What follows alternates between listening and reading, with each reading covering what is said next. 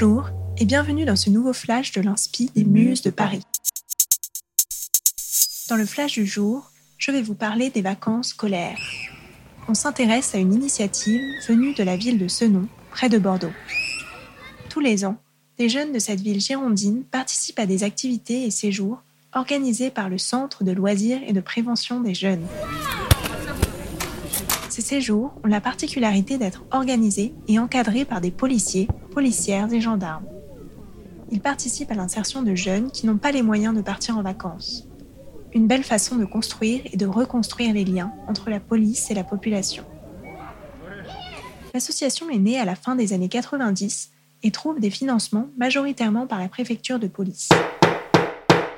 Aujourd'hui, elle s'inscrit totalement dans le plan nommé Quartier d'été 2020 lancé par le gouvernement à la suite de la crise de la Covid-19, qui encourage notamment la reconstruction des relations police-population. Tous les jours, les policiers proposent des activités différentes pour seulement 1 euro l'activité. Les jeunes font du paddle, du canoë, du surf, se baignent dans des lacs et partent en escapade dans la si belle région girondine. Et pour rattraper les lacunes, parfois accumulées pendant l'année scolaire, les policiers s'associent à une professeure des écoles qui tous les lundis et vendredis matins organise des sessions de soutien scolaire. Dans le contexte actuel où les manifestations contre les violences policières se multiplient en France et dans le monde, cette initiative est porteuse d'espoir. Elle donne un début de réponse pour rétablir ce lien troublé, car en partageant des moments avec les policiers, les jeunes qui prennent part à ces séjours développent une vision moins diabolisée de la fonction policière et voient les policiers autrement que par le prisme de la répression.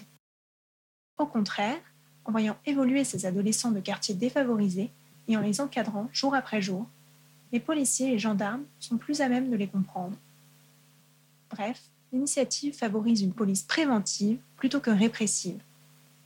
D'autres initiatives du même type existent en France, mais elles gagneraient à être encouragées, surtout dans les territoires où les relations entre police et population sont les plus tendues afin de faire disparaître les stigmatisations du côté de la police comme de la population et de tendre vers une société moins violente et plus tolérante. C'est la fin de ce flash de l'inspiration.